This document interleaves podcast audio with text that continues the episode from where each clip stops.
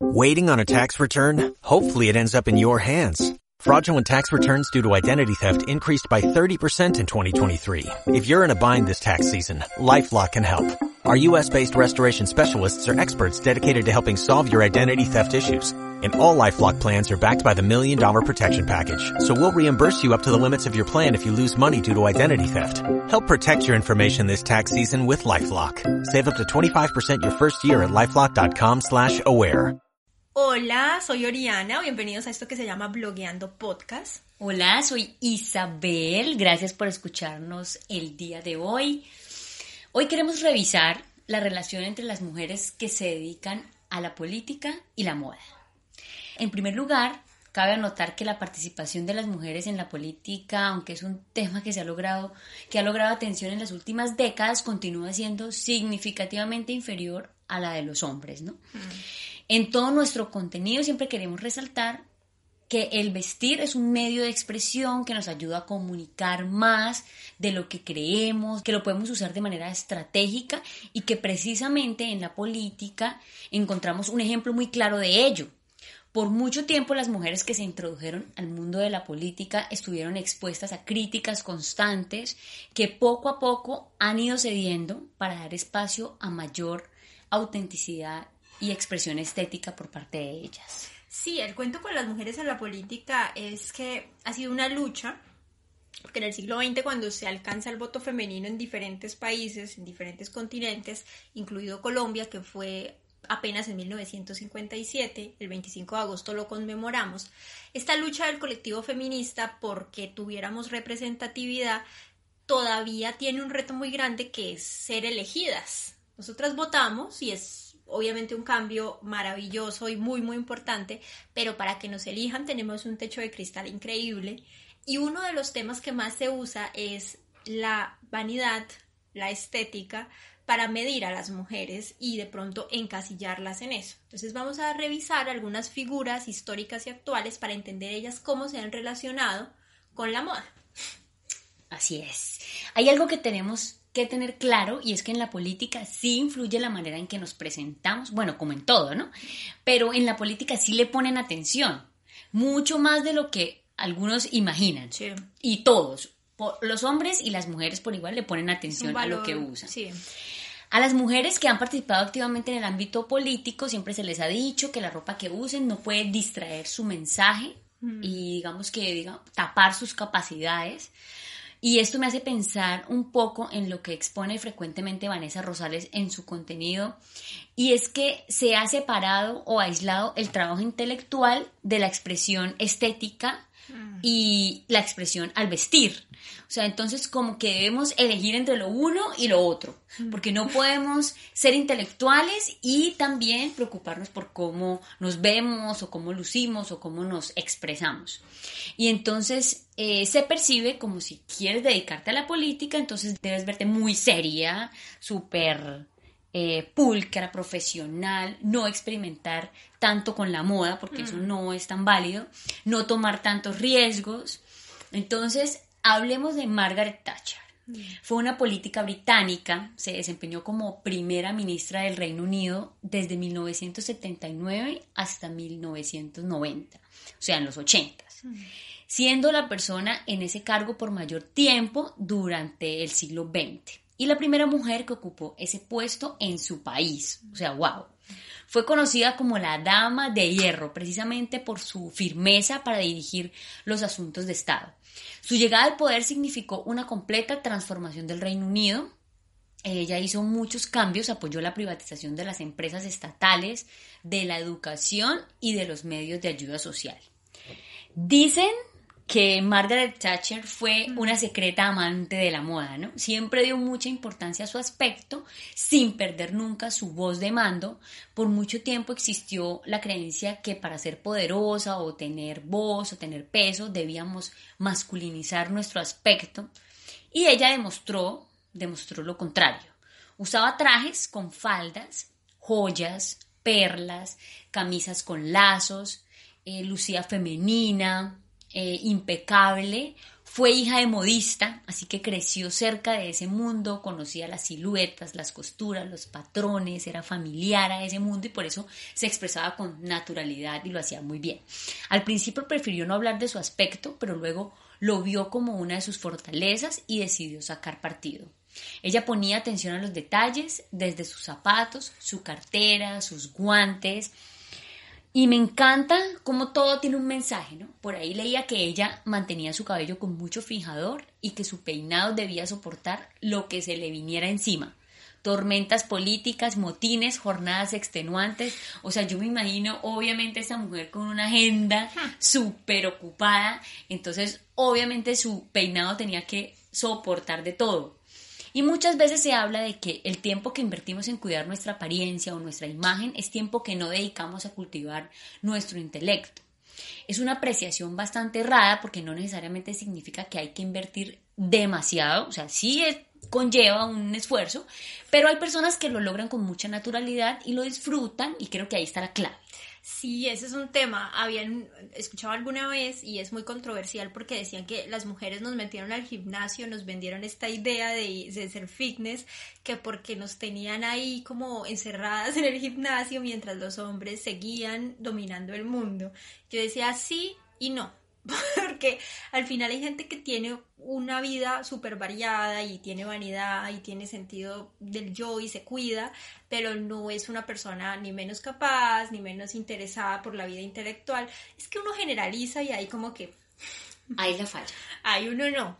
Otra primera ministra, también europea, que hemos visto por largo tiempo ahora en el siglo XXI, es Angela Merkel. Ella es canciller de Alemania desde el 2005, o sea que ya tenemos 15 años viéndola. Y ella es como el relevo, de cierta manera, de la dama de hierro, porque son mujeres que tienen mucho poder y que han tenido un papel decisivo en muchas cosas. Por ejemplo, Angela Merkel con todo lo que fue la quiebra en Europa en el 2008 y España y Grecia, ella es la que con todos los demás países eh, negoció los rescates económicos. Entonces la veíamos muy a menudo en el noticiero y decíamos, wow, esa señora que ocupa ese cargo tan importante. Pero con Angela Merkel creo que ella se pasó a la otra orilla respecto a Margaret Thatcher, porque ella tiene un estilo súper apagado. ella usa solo trajes de dos piezas, de pantalón y chaqueta. Karl Lagerfeld, el diseñador de Chanel, que ya falleció, era muy cruel en sus opiniones, era una persona muy ácida y decía que parecía que la vestía el enemigo, que eso estaba mal cortado, que los pantalones no la favorecían, que eran demasiado cortos. Ella siempre ha dicho que ese no es su interés, que ella lo que quiere es prácticamente ser vista como una igual y que en ese sentido la ropa que usa, que es fabricada, bueno, es eh, cortada por un sastre en Berlín que solamente se dedica a ese tipo de ropa, en colores neutros. A veces se atreve con los colores vivos. Por ejemplo, en el 2013 usó una cartera de Longchamp que valía 300 euros y era naranjada. Y entonces le dijeron, wow, se está atreviendo porque pues es una cartera de lujo para ellos dentro del mercado de moda y es un color que habitualmente no usa. Entonces se da licencia con las joyitas, usa perlas, con las carteras y a partir de ella también se empezó a hablar de que las carteras son como un símbolo de estatus, que las mujeres la usan como para demostrar que son mujeres poderosas, que tienen capacidad adquisitiva, que se proyectan como una mujer de confianza, pero realmente su look es súper apagadito y cuando va a galas, por ejemplo, sí se pone vestidos, pero vestidos pues tipo columna, muy simples, nunca busca favorecerse. Siempre se ve como una más, usa el cabello muy corto y siempre transmite esta neutralidad que creo que le sirve pues porque es una mujer muy importante, pero no fomenta desde ningún punto de vista la estética. Ella eh, sí apoya a los diseñadores alemanes. Alemania es el país que más consume moda en Europa, el que tiene mayor gasto por persona, entonces para ellos es una industria de mucho valor. Siempre reconoce que la moda atrae muchísimo más a la gente que la política, sabe que la política no tiene una gran audiencia, pero no es un tema para ella y así la gente creo que pues se ha familiarizado un poco con la idea de que las mujeres importantes son masculinas y eso pues hoy en día vale la pena discutirlo porque no, no, como vemos, o sea, desde los 80 cuando empezaron a usar las sombreras y los, los blazers, pues caímos en ese juego y hay muchas maneras de ver. Sí, sí, total, total. Otra mujer que ha recibido atención mediática primero como primera dama, luego en su rol como senadora, secretaria de Estado y luego como candidata presidencial, por supuesto que es Hillary Clinton. Mientras investigaba para el podcast, vi una galería de fotos de Hillary en las que se evidencian grandes cambios que ha tenido en su estilo a través del tiempo, ¿no? En los noventas, como primera dama, experimentaba más con su cabello, la vi con un cabello largo, luego muy corto, hacía algo como desenfadado, otras veces con flequillo, se atrevía con las tendencias, algunas veces sorprendía gratificantemente llevando diseños muy sofisticados, otros reveladores, bueno, en contraste con su personalidad que es un poco más conservadora, ¿no? Luego, en los 2000, los trajes de pantalón unicolor se fueron apoderando de su armario y se casó con el mismo tipo de peinado. O sea, ella también se da un poco de licencia a veces con los colores, a veces rojo, mucho azul, que además es el color de su partido. Y esto en el tema de la política pues termina siendo muy relevante por la capacidad de los colores de transmitir. Entonces crean toda una estrategia según su aparición en público y la intención de lo que se quiere comunicar. Creo que las mujeres que están en la política tienen muchos ojos encima, Ori. Están en el ojo del huracán. Son más vigiladas, observadas al detalle. Así que yo pienso que eso influye a que terminan cediendo y limitándose con la moda.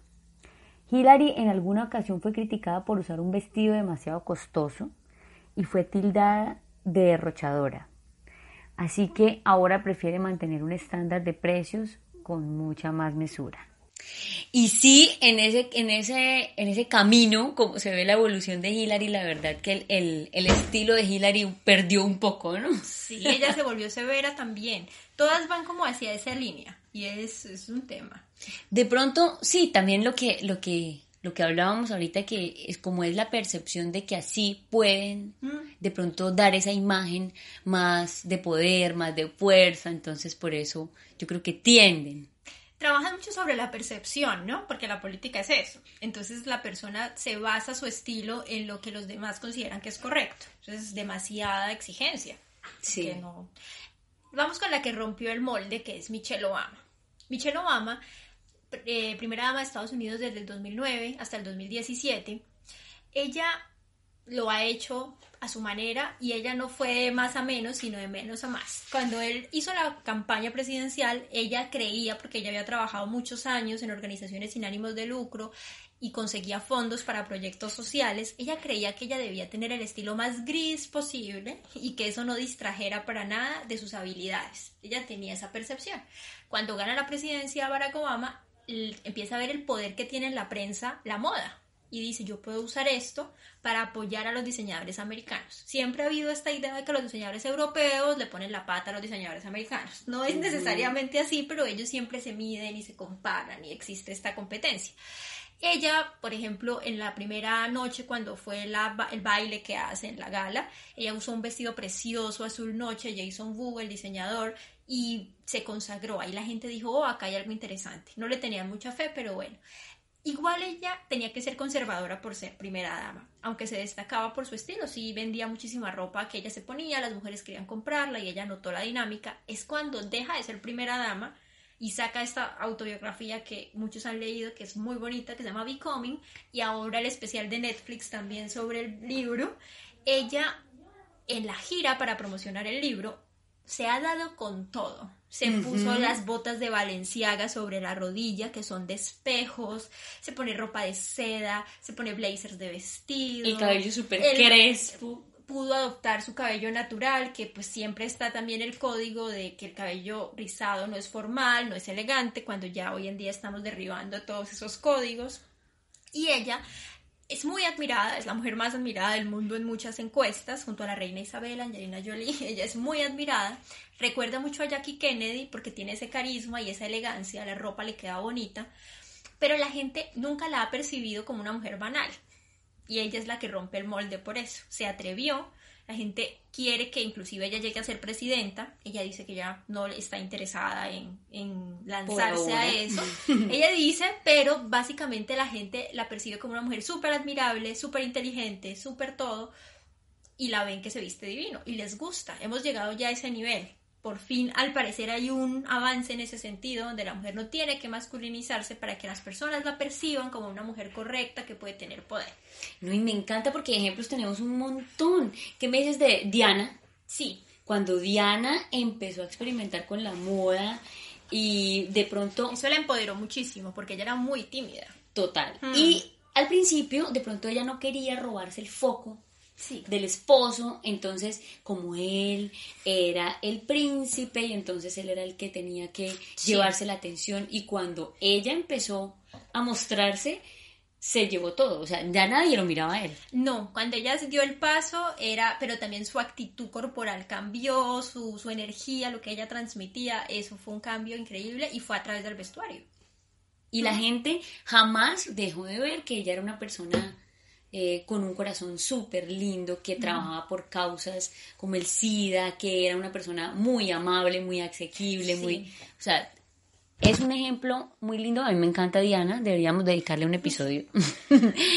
bueno, en la actualidad hay mujeres dedicadas a la política que son súper admiradas, como Alexandria Ocasio Cortés. Le dicen AOC o AOC. Súper famosa, ¿no? Sí, sí. Eh, Alexandria es una activista política de origen puertorriqueño. Es la mujer más joven elegida en el Congreso en la historia de los Estados Unidos. Ha sido objeto de continuos ataques de todo tipo por parte de los, sectores, conservadores en Estados Unidos. Es una mujer que ha llegado donde está con mucho trabajo. Es notablemente brillante, fue una estudiante destacada. Hoy en día es una mujer con unas fuertes posiciones respecto las intervenciones militares de los Estados Unidos, en otros países, defensora de propuestas como el acceso a la salud para todos los ciudadanos por igual, como la obligación de los estados por eh, desprivatizar las cárceles. Bueno, la verdad ya tiene mucha aceptación, sobre todo en la comunidad hispana, pues por sus raíces. Alexandria es una mujer bellísima, cosa que resalta la vista y por esa misma razón ha causado cierta como inquietud, malestar, no sé, mm. yo siento que así como que la miran. Y en esos eh, que piensan con cierta sospecha cuando una mujer es bella y se muestra de una forma atractiva y ponen en duda si es realmente inteligente o si es realmente capaz, ¿no? Me encanta porque ella tiene eh, cuenta de Instagram y hace poco compartió eh, como una rutina de maquillaje, como sus productos de maquillaje, no sé qué, eso sonó muchísimo. Les pareció banal a algunos, pero no. sí, sí, sí, o sea, me, parece muy chistoso porque, a ver, primero que todo, todos usamos productos, entonces pues es algo que, que todos hacemos y pues que una persona de pronto muestre ese aspecto de su vida mm. o reconocerlo e incluso por escrito en redes sociales, pues no quiere decir nada, ni le desmerita nada, ni le quita nada. Entonces, em, digamos que no le resta dedicarse un poquito a compartir esa parte de su aspecto. Ella también copia los estilismos de políticas de otras épocas a la hora de escoger sus atuendos públicos. Ahí pues yo vi como una galería en que mostraban como las veces que se ha inspirado en otros looks.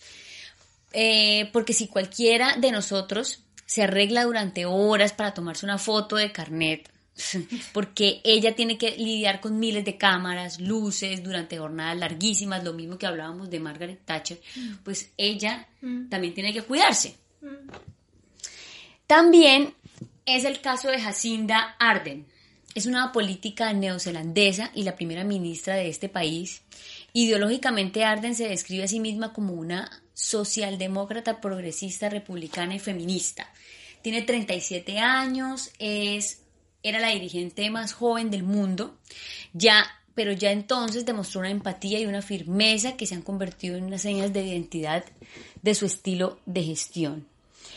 Ella es más, su estilo es más natural, ¿no? No es muy arreglado, su mm. cabello normalmente suelto, un maquillaje neutral, Solemos verla siempre sonriente, se muestra amigable. Eh, a mí me gusta porque ella ha dado ejemplo en este manejo de la pandemia, dio ejemplo a todos los países, decidió bajarse su sueldo a todos los empleados del gobierno. Mm. Además me encanta la manera en que ella se comunica, ¿no? Porque su mm. lenguaje es muy efectivo y muy cercano. He visto que hace Facebook Lives, está todo el tiempo como que directo, contacto directo con todo, con todas las personas. Sí, ella es admirable. Mm. Y se convirtió en madre durante su gobierno, que fue un, un debate. Porque cuando ganó la presidencia quedó embarazada y de una vez saltaron a decir que no, que cómo, o sea, que cómo, como si los presidentes no, tuvieran hijos y las esposas de ellos no estuvieran embarazadas mientras ellos están ocupando cargos. Y ella lo, lo maneja muy bien, está muy, muy clara en lo que, en lo que hace. Uy, no, eso de ser mamá y haciendo eso, la, para mí, la verdad me quito el sombrero porque no, no, no, no, no. Yo no podría. sí, sí. Y también ella ha expresado, por ejemplo, que el esposo la ha ayudado mucho en la crianza y ella dice que le ponen como mucho color. Y ella dice que porque si es el papá. O sea, como que lo raro es lo contrario, a lo que estamos habituados es lo que no es tan chévere, lo que no es lo normal. Lo normal es que el papá sea igual que la mamá y intercambien funciones y que todo fuera más fluido. Eso sería bueno. Hay un personaje de ficción que fue Claire Underwood, la protagonista de House of Cards, la primera serie de Netflix así famosísima que tuvimos, porque fue la primera que premiaron y todo esto. Y Claire Underwood empezó, eh, ella siempre tuvo sus ambiciones políticas en el programa, pero al principio pues ella solamente era la esposa de quien aspiraba, luego la esposa del presidente, se convierte en primera dama. Y es interesante porque al final de la, última temporada, cuando salió el protagonista Kevin Spacey por todos los escándalos que tuvo por temas de acoso sexual, ella ya era la presidenta de Estados Unidos, era la viuda y entonces tenía este vestuario minimalista, este vestuario donde ella solamente usaba faldas tubo, vestidos tubo, siempre en color negro, en color azul. Dentro de la política el color azul tiene esta connotación de confianza, de neutralidad. Y las personas sí notaron mucho el cambio porque ella era más fashionista y luego se volvió como súper neutra, demostrando que cuando la persona ya tiene todos los focos sobre ella, en este caso las mujeres, porque ocupan un cargo de muchísimo poder, tienden a bajarle el volumen a su estética personal para tener como una interacción mucho más basada en el poder y la confianza y menos en la belleza. Y este es un tema que es muy largo, pero parece un debate entre sobriedad y banalidad pero no debería ser así porque es que hay una escala de matices muy buena entre lo que es ser sobrio y lo que es ser banal y hay gente como Michelle Obama o Alexandra Ocasio que lo están haciendo muy muy bien.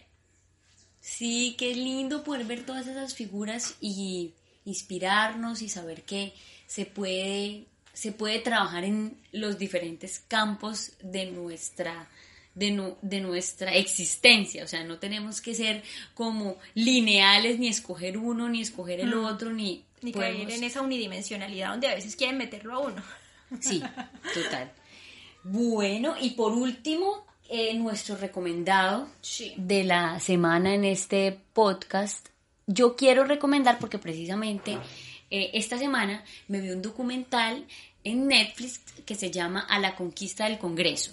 Y eh, pues la protagonista para mí es Alexandria Ocasio Cortés porque pues en ella se centra más todo el documental porque ella fue la que ganó, pero realmente es sobre cuatro mujeres que se presentan para, para las elecciones y es toda la campaña que hicieron porque digamos que es súper diferente una campaña de mujeres, una campaña hecha sin recibir dineros de grandes corporaciones, sí. Mm. Entonces, eso quiere decir, eso quiere decir que es una campaña bien diferente y ahí muestran todo su proceso, cómo empezó, quién la, quiénes la apoyaban, puerta a puerta, casa a casa. O sea, la verdad me pareció súper chévere y ver que ella es una mujer como uno, como cualquiera, pero ver también que es una mujer súper brillante, que, ah, o sea, no se le amedranta a ninguno, ¿no? En esos debates y en esas confrontaciones. Y me tiene, encantó. Y tiene esta, reciente tuvo este video que se hizo viral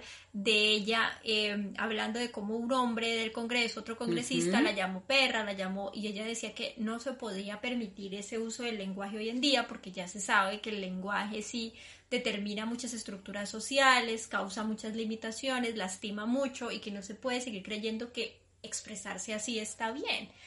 Y, ni si- y bueno, aparte, él pidió una disculpa. Él a los días salió dando una disculpa que él era papá, que él tenía unas hijas. Entonces a mí me encantó esa parte porque ella dijo, ser papá no te hace, no te hace correcto ni te hace mejor. Ser esposo no te hace correcto ni te hace mejor. Entonces no estés como trasladándote, Mm. trasladando la responsabilidad a que tienes una esposa y unos hijos. No, porque el, el mal comportamiento lo tuvo él Sí. y no tenía por qué, o sea, salió a dar una disculpa y, la- y le fue peor. Vacía, vacía porque no asumió exacto su responsabilidad sobre lo- la acción que cometió. De fuera de que él tenga una vida ejemplar de familia o no, pues eso no tiene nada que ver.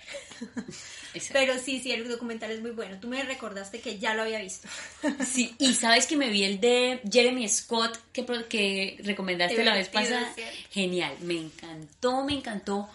Primero que todo lo que tú decías que él, pues como súper persistente en que él tenía el talento y todo para salir adelante y a pesar de que le dijeran que no, que Mil no- veces, sí. mil veces que no. Me encantó lo de los críticos. Sí, la tiene porque- clarísima. Sí, no, Los genial. manda de paseo. Sí, esos documentales, anótenlos porque valen mucho la pena. Bueno, entonces pues espero que hayan disfrutado este episodio de nuestro podcast. Recuerden que nos pueden seguir por Instagram, eh, arroba blogueando. Piso co. Ajá. Mm. Y eh, nada, pues nos vemos por allí, por acá, por todos lados. Exacto. Saludos, gracias. Chao. Chao.